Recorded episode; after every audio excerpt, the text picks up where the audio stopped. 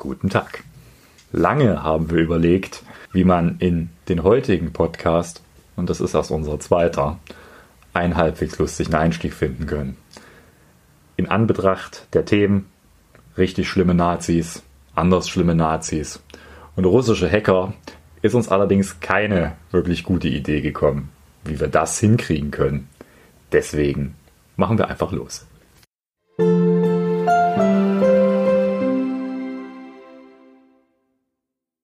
Herzlich willkommen zu unserer neuen Folge des Podcasts ohne Titel mit Valentin.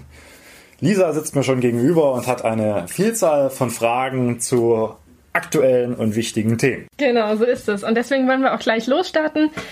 Heute haben wir uns die beiden großen Themen vorgenommen, die auch auf Bundesebene sehr weitreichend diskutiert werden. Ähm, einmal geht es um Rechtsextremismus und zum Zweiten wollen wir auch nochmal den Hackerangriff auf die Bundesregierung beleuchten. Fangen wir mit dem Rechtsextremismus-Thema an.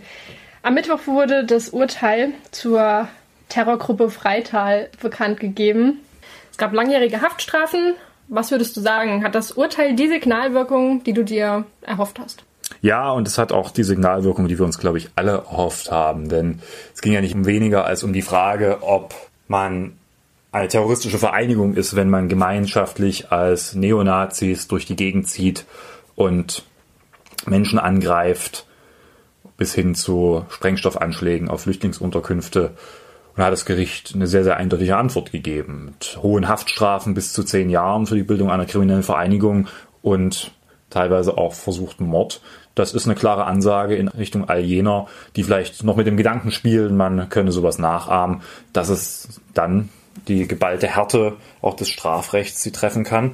Und es ist natürlich auch ein gesamtgesellschaftliches Signal an all jene, die diese Taten total verharmlost haben, die da in Freital passiert sind, über Monate hinweg, die das eher so in die Rubrik dummer Jungenstreich und Lausbubenstreich eingeordnet haben. Kam ja besonders aus der Freitaler Ecke. Ja, der Oberbürgermeister war ja jetzt auch weiterhin der Überzeugung in der Kommentierung seines Urteils, dass das ja alles so schlimm nicht gewesen sei in Freital und macht sich vor allen Dingen Sorgen um das Image seiner Stadt. Es ist ganz deutlich geworden, auch durch die Entscheidung des Oberlandesgerichtes und durch die entsprechenden Strafmaße. Hier ging es um eine Terrorgruppe, die schwerste Straftaten begangen hat und eben nicht um irgendein Kaffeekränzchen, das dann mal möglicherweise einen rassistischen Witz gerichtet hat. Rechtlich gesehen hat diese Debatte ja jetzt erstmal einen Schlussstrich, zumindest vorläufig. Man erwartet ja schon, dass in Revision gegangen wird. Wie sieht es denn mit der gesellschaftlichen Debatte aus? Ich glaube, die gesellschaftliche Debatte, die dahinter steht, ist noch längst nicht abgeschlossen. Das ist eine Frage, die wir uns immer wieder alle stellen müssen nach den Taten des NSU, nach den schrecklichen und unglaublichen Taten des NSU, die ja nach wie vor auch versucht werden aufzuarbeiten, unter anderem ja auch mit dem Untersuchungsausschuss hier im Sächsischen Landtag, gab es ja das Versprechen, dass sich sowas nie wiederholen darf. Und wir waren in Freital sehr, sehr nah dran, dass sich genau das wiederholt hätte. Und ich will nicht darüber diskutieren, was hätte passieren können, aber wir mögen uns alle nur die Frage stellen, worüber wir dann diskutiert hätten, wenn es nicht beim versuchten Mord geblieben wäre, bei der letzten Straftat der Terrorgruppe Freital. Und von daher wir, glaube ich, alle in der Pflicht, das auch weiter aufzuarbeiten, dass es eben nicht wieder zu sowas kommt. Und dazu gehört eine politische Aufarbeitung. Die Terrorgruppe Freital ist aus einem Milieu entstanden, das sich dort ab dem Jahr 2015 gebildet hat, aber schon viel, viel früher seine Wurzeln hat, in dem eben aus Worten, aus Hass solche Taten entstanden sind, in dem sich Leute halt auch dazu angehalten gefühlt haben, durch ein gesamtgesellschaftliches Klima überhaupt über solche Straftaten nachzudenken das liegt auch daran, dass man dort das Ganze bagatellisiert hat, dass es keine klare Haltung auch der Stadtspitze gab, dass es eher Diskussionen gab, die die ganzen rechten Bewegungen in der jungen Zeit verharmlost haben. Und damit muss Schluss sein. Es braucht eine klare Haltung in solchen Fragen. Es braucht eine klare Haltung für Menschlichkeit, gegen Rassismus und gegen Verfassungsfeinde in allen Formen der gesellschaftlichen Auseinandersetzung, damit man diesen Sumpf trockenlegen kann, dieses Hasses und damit auch der Gewalt, die am Ende dazu führen kann, dass Menschen auch bereit sind, andere Menschen umzubringen. Scheint natürlich gerade in Sachsen dieser Sumpf, wie du ihn genannt hast, sehr groß zu sein. Sachsen wird ja so ein bisschen als Problemkind angesehen, gerade in Bezug auf Rechtsextremismus. Also wir haben eine große rechtsextreme Szene vor Ort. Auch die AfD erzielt immer wieder hohe Wahlergebnisse. Wie sieht es denn aus mit dem Verfassungsschutz? Das wird ja gerade gefordert, sowohl von Landeskollegen als auch von dem prominenten Vertreter Robert Habeck. Wie stehst du denn dazu, die AfD vom Verfassungsschutz beobachten zu lassen? Ja, so sehr ich Herr Robert Habeck schätze, auch für seine vielen klugen Ideen, ich glaube, hier schießt er übers Ziel hinaus. Wir haben als Grüne eine sehr, sehr kritische Haltung zum Verfassungsschutz und ich glaube, die sollten wir uns auch bewahren und jetzt nicht dem Irrglauben verfallen, dass der Verfassungsschutz hier ein Allheilmittel im Kampf gegen die AfD ist. Da sprechen drei ganz einfache Gründe dagegen. Zum einen, ich habe so ein bisschen das Gefühl, dass dahinter der Glaube steht, das Label vom Verfassungsschutz beobachtet, würde noch Menschen die Augen öffnen oder sie vielleicht von einer Wahl der AfD oder einer Sympathie mit der AfD fernhalten. Das glaube ich ehrlich gesagt nicht. Man muss nicht den Verfassungsschutz befragen, um zu wissen, dass es sich bei Teilen der AfD um Verfassungsfeinde handelt, dass dort rassistische Ideologie betrieben wird. Da reicht Facebook aufzumachen, um zu gucken, was einem da so in die Timeline gespült wird. Da brauche ich keinen Verfassungsschutz, der mir da noch ein Siegel drauf pappt, dass dem so ist. Da reicht gesunder Menschenverstand. Bei anderen muss man sich die Frage stellen, was will ich überhaupt mit der Beobachtung durch den Verfassungsschutz? Mehr als das aufschreiben, was schon in den Medien steht, wird er auch nicht tun, es sei denn, man hat tatsächlich das Ziel, tiefer in die AfD reinzugehen. Dann stelle ich mir aber die Frage, wollen wir demnächst V-Leute in der AfD? Wir wissen aus den Erfahrungen mit der NPD und auch mit dem Umfeld des NSU, dass das ganze V-Leute-Wesen die Neonazi-Szene erst stark gemacht hat, dass da teilweise 100.000 Euro in die Szene reingeflossen sind als so eine Art Nazi-BAföG vom Staat. Und ich glaube, wir sollten denselben Fehler nicht wieder bei der AfD machen. Und wenn ich das aber gar nicht will, dann brauche ich auch den Verfassungsschutz dafür nicht. Und als drittes spricht natürlich unsere grundsätzliche Haltung zum Verfassungsschutz dagegen. Wir haben nach dem NSU sehr deutlich gemacht, dass es einen Neuanfang beim Verfassungsschutz braucht. Dass wir eben nicht wollen, dass der diesen rechtsextremen oder linksextremen oder ausländerextremen Bereich so per se beobachtet, dann große Berichte zusammentackert und dafür auch V-Leute einsetzt, sondern dass wir ihn neu gründen wollen als eine schlanke Anti-Terror-Geheimdienstorganisation, die quasi im Vorfeld dort tätig wird, wo es möglicherweise um die Vorbereitung terroristischer Straftaten geht. Das bedeutet dann auch, dass man jetzt den Verfassungsschutz nicht für die Bereiche einsetzen sollte und das als Grüne fordern sollte, die man ihnen eigentlich in Zukunft entziehen will. Und deswegen mir sehr stark dafür, von diesen Überlegungen Abstand zu nehmen. Wir haben auch immer die Debatte gehabt, sollte man Pegida vom Verfassungsschutz beobachten. Da habe ich auch es genauso gesehen. Ich weiß, dass es da viele Grüne gibt, die das anders sehen. Ich weiß auch, dass es viele Grüne gab, die das Thema NPD-Verbot anders gesehen haben als ich. Da kann ich mit leben. Aber ich glaube, wir sollten jetzt hier nicht voreilig den Bock zum Gärtner machen, indem wir dort den Verfassungsschutz auf die AfD losjagen. Jetzt habe ich noch eine spannende kleine Aufgabe für dich. Finde eine Überleitung von unserem jetzigen Thema hin zum Hackerangriff auf die deutsche Bundesregierung. Also wie ich von der AfD zu Russland und Hackern komme, da habe ich jetzt überhaupt keine Idee. Spaß beiseite. Der Hackerangriff auf die deutsche Bundesregierung hat natürlich riesige Wellen geschlagen. Was war denn dein erster Gedanke, als du davon erfahren hast? mein erster Gedanke war, äh, shit happens, das kann passieren und kein System ist so sicher, dass es nicht gehackt werden kann. Wer das behauptet, der vergisst, dass der größte Unsicherheitsfaktor in allen technischen Systemen am Ende der Mensch ist. Ein USB-Stick mit der Schadsoftware irgendwo angeschlossen und man ist auch in der Lage, ganze Atomanlagen vom Netz zu nehmen, wie ja auch in der Vergangenheit gezeigt wurde. Dieser Hackerangriff ist jetzt nicht so, man sagen muss, das ist jetzt äh, der Anfang des Untergangs auch äh, der IT-Infrastruktur. Allerdings ist es schon was, wo man sehen muss, man hat ein großes Problem. 2015 hat es den äh, durchaus schweren Angriff auf den Deutschen Bundestag gegeben, von dem er sich, glaube ich, bis heute nicht wirklich in der Infrastruktur erholt hat.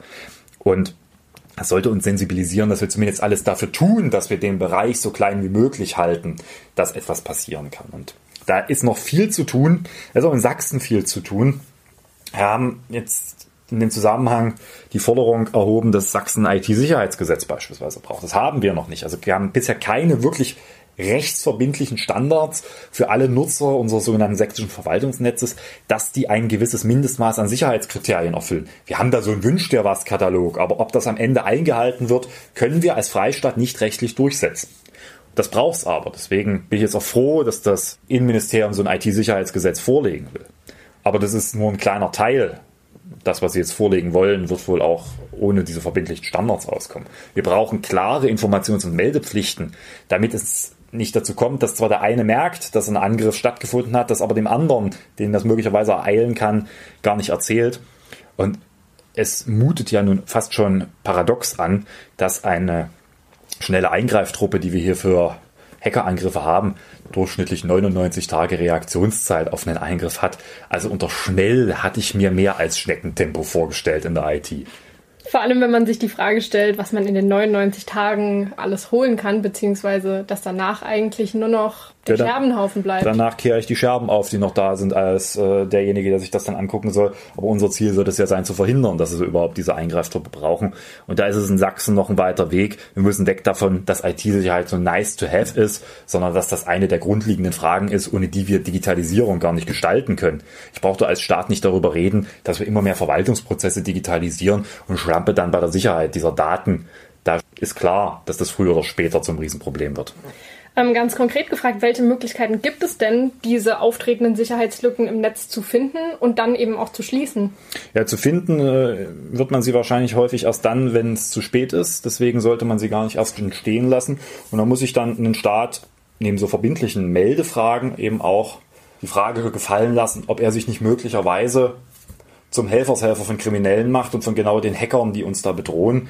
Wenn mal ein Beispiel. Wir diskutieren gerade in Deutschland über die Quellen-TKÜ, also jenen Teil der Telekommunikationsüberwachung, der in der Lage ist, verschlüsselten Nachrichtenverkehr zu überwachen. Der setzt quasi davor an, bevor die Nachricht verschlüsselt wird. Dafür muss ich aber auf das Gerät drauf. Weil ich muss die Nachricht quasi abfangen, bevor sie verschlüsselt wird. Und das mache ich mit einem Trojaner in der Regel. Gibt es eine rechtlich hochkomplizierte Geschichte. Das Bundesverfassungsgericht hat zu diesem Staatstrojaner geurteilt. Da will ich jetzt gar nicht mal drauf eingehen, ob das möglich ist oder ob das zulässig ist und unter welchen Bedingungen. Es entsteht ein ganz praktisches Problem. Der Trojaner wird mir ja quasi nicht herstellerseitig auf das Ding gespielt. Dann wird es ja möglicherweise keiner mehr kaufen. Und man kann sich ja auch nicht sicher sein, was da so drauf ist auf so manchem Telefon. Ich muss den irgendwie da reinschleusen. Und um den da reinzuschleusen, brauche ich genau die Sicherheitslücken, an die auch Hacker interessiert sind. Und anstatt die zu schließen, geht dann in diesen Fällen wahrscheinlich der deutsche Staat ins Darknet und versucht diese Sicherheitslücken auch zu kaufen. Und dann hat er diese Sicherheitslücken, die möglicherweise die Sicherheit von vielen Geräten bedrohen und anstatt sie zu schließen, nutzt er sie. Ich habe da irgendwie das naive Verständnis, dass der Staat seine Bürgerinnen und Bürger genau davor schützen sollte und die Sicherheitslücke dann schließt oder zumindest bekannt macht. Wenn wir jetzt über die Trojaner-Einschleusung reden, wird er wohl das Gegenteil versuchen. Und es ist kein Zustand und da ist der Staat selber in der Pflicht, sich eben nicht zum Helfershelfer von Kriminellen zu machen.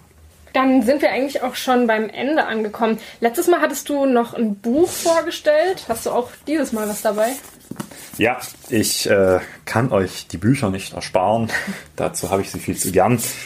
Wir haben uns über das Thema Freital geredet und hinter dem Verfahren gegen die Terrorgruppe Freital steht noch ein viel, viel größerer Komplex, den wir heute in dem Podcast hätten gar nicht beleuchten können. Da hätten wir ein abendfüllendes Programm mitmachen können. Und deswegen möchte ich da auf jetzt ein bisschen Eigenwerbung auf einen Artikel von mir verweisen, der im Jahrbuch Öffentliche Sicherheit 2016-17 stand. ist übrigens generell ein sehr lesenswertes Buch und da ist ein Artikel mit dem Titel Knapp vorbei am erneuten Staatsversagen im Kampf gegen Naziterror erschienen, wo es darum geht zu beleuchten, welche Ermittlungspannen es eigentlich im Vorfeld der Dingfestmachung der Terrorgruppe Freital gegeben hat. Ich denke, das ist so zur Beleuchtung nochmal auch vor dem Hintergrund des aktuellen Urteils, dass der Staat da mit dem Arsch an der Wand geschlafen hat an einer entscheidenden Stelle. Nochmal wichtiger Beitrag, den ich euch nur ans Herz legen kann. Gut, dann sind wir schon am Ende angekommen. Ich bedanke mich von meiner Seite schon mal fürs Zuhören und verabschiede mich. Ich bedanke mich auch fürs Zuhören und habe wie immer eine Bitte, wenn ihr Ideen habt, was wir hier diskutieren sollen, was vielleicht aktuelle politische Themen sind, über die wir reden sollen, oder wenn ihr Fragen habt, dann her damit auf Facebook oder über die Mailadresse. Wir versuchen das dann in den Podcast einzubauen und es gibt nichts, worüber wir nicht diskutieren werden. Ich glaube, das werde ich jetzt bereuen, dass ich das gesagt habe. Aber. Das haben wir heute schon bewiesen. Wir scheuen uns nicht vor unangenehmen Themen. Ja, wer weiß, was da sonst noch so kommen könnte. Von daher sendet uns eure Ideen, eure Themen. Mal gucken, ob sie sich in dem nächsten Podcast wiederfinden, den es hoffentlich dann auch bald gibt. Und in diesem Sinne wünsche ich dann noch einen schönen Tag.